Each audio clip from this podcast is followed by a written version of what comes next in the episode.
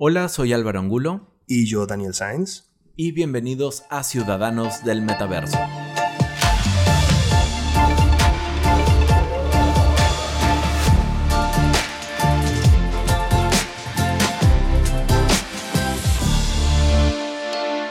Hola Álvaro. Hola Dani, ¿qué tal? Álvaro, la semana pasada estuve dando una charla sobre el metaverso en Roma y me hicieron una pregunta que me han hecho ya varias veces y siento que es el momento de que Ciudadanos del Metaverso se enfrente a uno de los temas más peliagudos que tiene este Uf, ¿qué... ¿Con, qué, ¿con qué me vas a sacar ahora? Es hora de hablar de... El lado oscuro del metaverso. Mira, a mí ya, ya, mira, ya tengo la, la, piel de gallina de lo último que, que estuvimos hablando y, y, de lo que busco en internet es justamente sobre la gente, lo que la gente compra en la deep web. Uy, madre mía. Pues yo estaba pensando en otro tipo de, de, de oscuro. Porque la pregunta que me hacen siempre es, vale, ¿cuál es el lado oscuro, no? ¿Qué es lo, qué es lo, qué es lo, mal, de, qué es lo de lo que no se habla, no? ¿Qué es la parte de la que los que somos tan entusiastas del metaverso no hablamos? Correcto. ¿Cuáles son esos? Y yo tengo una lista de tres puntitos que creo que pueden estar bien. Así que si están escuchando esto en este preciso instante, vamos a alimentar el morbo de todo lo que buscas hoy por hoy en internet acerca del metaverso. Y, y, te parece si empezamos con el que me parece a mí que es del que menos se habla, pero también uno de los más importantes, que es el aspecto, el coste energético del metaverso. Sí, de hecho, de hecho es, esto me parece súper interesante. No obviamente en relación a otros temas que seguro es lo que, lo que, buscan, pero el coste de energía es, es algo que afecta. De acuerdo. Y es que en general, en, eh, como, como dijimos en el primer capítulo de Ciudadanos del Metaverso, nosotros vemos el metaverso como, como algo inevitable, ¿no? Es, es, es el nuevo Internet, es la interfaz del nuevo Internet. Y por lo tanto, está ligado a todas las tecnologías que vienen, a la nueva computación, a los nuevos wearables, etc. Y es que si bien hoy se, se, considera que el Internet solo consume un 1% de, los, de la energía mundial, hay, eh, según el, la, la, eh, el ETLA Economic Research, ha calculado que para el año 2030 el consumo mundial anual de energía solo de la industria tecnológica ascenderá a un 14%, incluyendo el metaverso. Claro, o sea, ya vayan sumándole al patinete eléctrico, vayan sumándole al, al, Tesla, ahora... Total. ¿No? En la tecnología, todo está subiendo, todo está subiendo. bueno, sí, es, es, es, la tendencia económica. Tú puedes resumir la macroeconomía con todo está subiendo. Claro, la moneda baja, pero todo lo que sea energía sube. Pues, si bien eso parece como un, un tema, parece una cifra un poco escandalosa, porque seamos honestos, lo es, es una cifra algo escandalosa. La verdad es que viene acompañada de, de, ciertos, de, de, otras cosillas de las que, de las que se, se, habla menos. Por ejemplo, innovaciones en el sector energético. Correcto. Eh, nuevas, nuevas formas de, por ejemplo, eh, celdas eh, solares cada vez más, más eficientes. Energía renovable. Energías renovables, mejores baterías que, que permiten guardar energía por más tiempo. Y sobre todo la optimización de la tecnología para para que consuma menos energía. Exacto, que eso va a ser clave, porque en un universo descentralizado, si bien se transmite mucha energía, también igual necesitamos un poquito menos de servidores, porque el poder computacional está repartido de una forma, digamos, más democrática.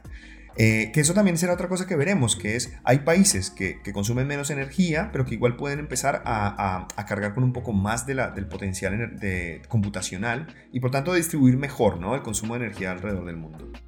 Y otro, otro aspecto de ahorro, eh, y es, em, entre más, digamos, entre, entre menos tenemos necesidad de, de, conectarnos físicamente, también menos necesidad tenemos de, por ejemplo, usar el coche, usar un avión.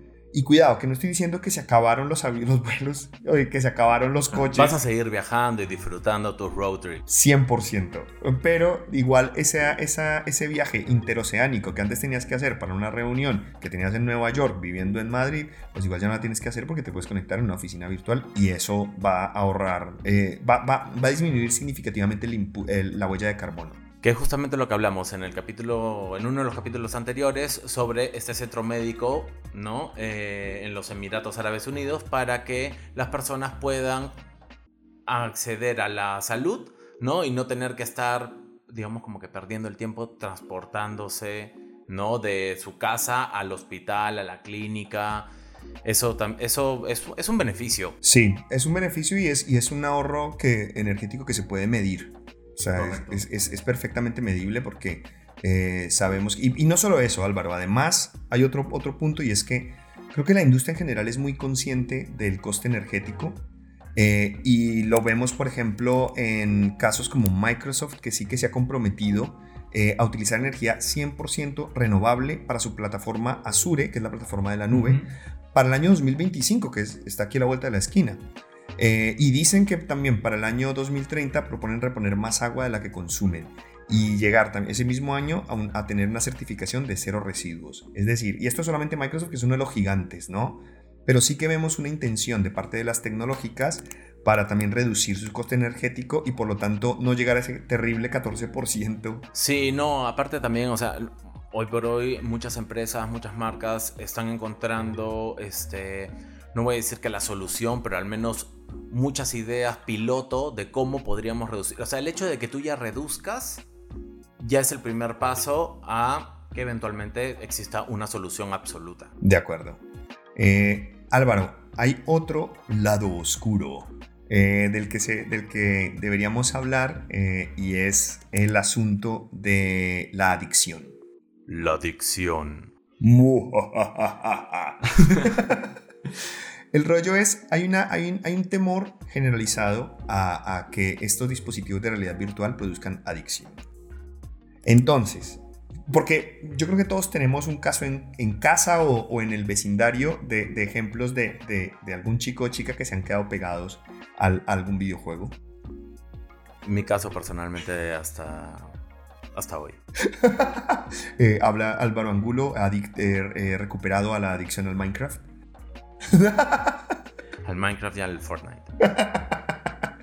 pero, pero por supuesto que hay casos en los que uno ve eh, o bueno, incluso a los teléfonos móviles, ese tipo de cosas. Sí, sí, sí, sí. Pero es una preocupación que, que, que, primero siento que está un poco exagerada y no lo digo porque Dani lo diga porque se le sale de, del bolsillo, sino porque realmente hay, hay, a ver, el DSM-5, que es el manual de diagnóstico oficial en psicología que se aprueba a nivel mundial, vamos, C5 porque va por la quinta edición. Y también porque Estás, eh, tienes toda la velocidad para poder decir esto ya que tú eres psicólogo. Por supuesto. Eh, lo siento que es un tema bastante cercano a mí. Sí, esto no nos lo estamos inventando, ni mucho menos. Esto viene del conocimiento de, de Dani. pues resulta que la adicción a los videojuegos eh, no se considera ni un desorden mental, eh, no sé, uno no puede diagnosticar adicción a los videojuegos. De hecho, las únicas, sí que hay adicciones eh, que están descritas en el manual, que son, por ejemplo, adicciones al tabaco, a, ciertos estimulantes, a los opioides, a la marihuana, etc. Y el único eh, adicción de tipo comportamental que está descrita en el manual es la adicción al juego, al, a las apuestas. Correcto. Pero los videojuegos no. Entonces, bueno, primero eso. Sin embargo, sí que se... Sí, bueno, hay, pasan dos cosas en el manual. Lo primero es que sabemos que se requieren más estudios. O sea, sí, se, sí, se, invita a que, a que sigamos estudiándolo a ver si igual hay algo allá. Y lo segundo es que, si bien sí que puede haber, porque los, puede haber casos generalmente asociados a otro tipo de desórdenes, eh, por ejemplo, un desorden antisocial, ¿sabes? O sea, una persona que tiene problemas para socializar. No, y aparte también es, es bastante importante mencionar esto porque siempre, nuevamente, ¿no? Está lo, la dualidad de, de si, si, esto te está idiotizando, que esto ya, que paras mucho tiempo en, en, en, detrás de la pantalla, que, no, que no estás teniendo este, vida social y cosas por el estilo, pero en verdad es que hoy por hoy hay muchos juegos, por ejemplo, que invitan mucho a la colaboración, a la participación, a la co-creación. Entonces, no es que realmente estés ahí haciendo nada, estés ahí idiotizado, no sé, matando dragones o qué sé yo. Al contrario, es que si tú necesitas cumplir una misión, vas a necesitar de la ayuda de otros. Así, mira, si es online y necesitas de la ayuda de otro usuario, ese otro usuario que probablemente sea tu amigo te va a ayudar. Pero si no, también están los foros en los que tú puedes buscar información y hay una comunidad, nuevamente comunidades, ¿no? en que ellos te van a poder ayudar a cómo pasar la y, adicción. y eso que has dicho es súper importante, Álvaro, porque no es gratuito que los juegos en los que hay más, no, y no lo voy a decir como adicción, porque o la gente se engancha más, son los juegos que tienen una, un carácter social. Y es que lo, que lo que lo que mucha gente falla en ver es que también es otro tipo de socialización. No es, que, no, no es que estés aislado del mundo, sino que estás socializando de esa forma. Y es que casos hay, yo conozco casos de primera mano de gente que ha conseguido novia en, en, en World of Warcraft. O en Journey. O en Journey. Oh, qué bonito Journey. Es súper chévere también el hecho de que los beneficios que te trae. O sea, hoy por hoy ya el, VR, todas las experiencias inmersivas que tenemos van de la mano con muchos videojuegos, ¿no? Porque ya estás en, en verdaderamente eh, first person, ¿no? En primera persona, ahí con, con, las pistolas en la mano, matando zombies y ese tipo de cosas, pero eh, los, juegos también traen bastante beneficio a nivel de pensamiento crítico, ¿no? Coordinación de ojos con manos, con, ¿no? Todas esas cosas que son bastante buenas. Yo creo que en general uno, uno no, puede, no puede, digamos, eh, satanizar la experiencia del videojuego porque eh, es, es, enseña habilidades que requerimos en el mundo real, ¿no? Razonamiento, eh, bueno, etcétera. Pero pero em, no hay que confundir el, digamos, la afición con la adicción, o sea, no es como que va, no hay datos que nos ayuden a, que nos lleven a pensar que cualquier persona podría volverse adicta a una experiencia de realidad virtual. Si bien faltan, habría que hacer más estudios, no hay, no hay ningún dato que nos lleve a pensar eso. Y luego hay otra parte que es, em, si bien esto, esto se centra mucho en videojuegos, el metaverso es mucho, es mucho más que videojuegos. Y esas otras, esas otras partes, digamos, las experiencias más, más eh, de, trabajo o más de, digamos, sociales, sobre eso todavía no se ha estudiado mucho. O sea que es algo que tendríamos que ver caso por caso y yo digo, queda todo por estudiar. Esto es muy nuevo todavía. Pero ese es otro de los, de los temores que tiene la gente. Sí, es, nuevamente, ¿no? Eh, eh, es normal temerle a lo nuevo, ¿no? Porque conlleva o trae muchas cosas que aún no conocemos. ¿No? Y, solamente imagínate cuando, cuando recién salió el internet, todas las cosas que podían pasar eh, por la cabeza de nuestros padres o qué sé yo, al, ¿deberíamos instalar esto para nuestros hijos o no? ¿O para nosotros? O sea, es, es, es muy importante.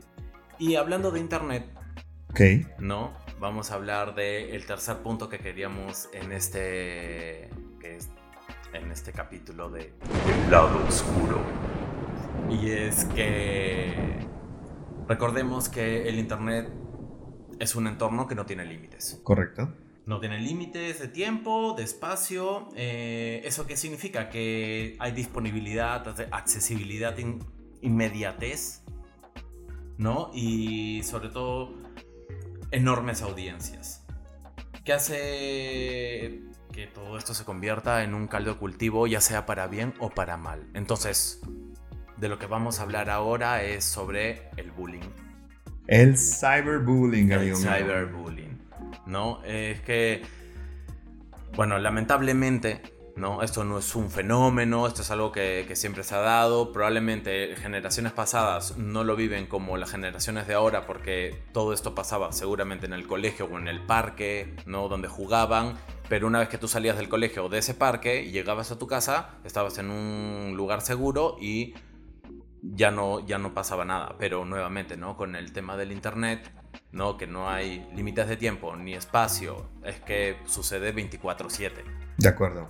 De, eh, pero aún así, em, creo que hay un temor a que, a que digamos, haya, haya, mm, al tener este tipo de, de, de espacio del que no te puedes separar, uno tendría a pensar de que hay más cyberbullying, ¿no? O sea, de que, digamos, perdón, más bullying en estos, Y la verdad, Álvaro, es que eh, no es cierto. De hecho, el, eh, según el, el, Pew Research Center Study of Online Harassment, que hizo un estudio, en el, eh, el estudio que se publicó en el 2021, se muestra que las cifras de cyberbullying no han aumentado desde el 2017. Es decir, que la, el adoptar nuevas tecnologías no ha aumentado la cantidad de cyberbullying. Por supuesto que existe. Sí, sí, sí. O sea, el hecho que no aumente la cifra no significa de que no pase. Correcto, porque pasa, pasa. Y uno de los casos, ya lo mencionamos en, Ciudadanos del Metaverso, pero es el caso este muy, muy, muy sonado de, de abuso sexual a una chica en una plataforma de, de Facebook. Y la realidad es que sabemos que puede pasar, es lo que tú dices, es que cuando pones a un montón de seres humanos en, un mismo sitio, pues va a salir la naturaleza humana, tanto lo bueno como lo malo, es que no lo pude poner en mejores palabras. Eh, pero la realidad es que muchas plataformas, eh, como estamos en este momento tan, digamos, pionero, muchas plataformas se preocupan por encontrar soluciones para esto. Sí, y sobre todo porque, de hecho, presenciamos cada vez más casos de ciberacoso, eh, pero en otras formas.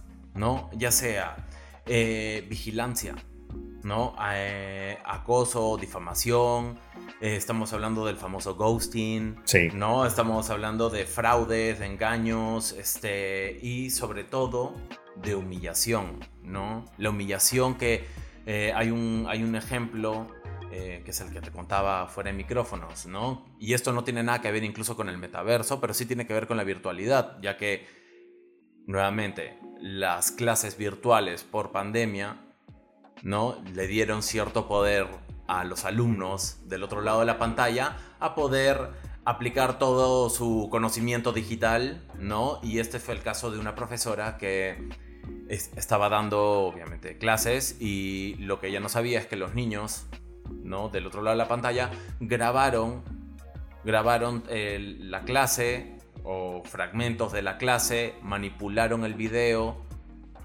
eh, manipularon la imagen y convirtieron a la profesora en un objeto de burla, humillándola, la viralizaron entre, entre sus amigos y todo eso. Y para ellos, ok, fue una broma tonta, algo, algo, algo, algo, así como que de cosa de ellos, ¿no?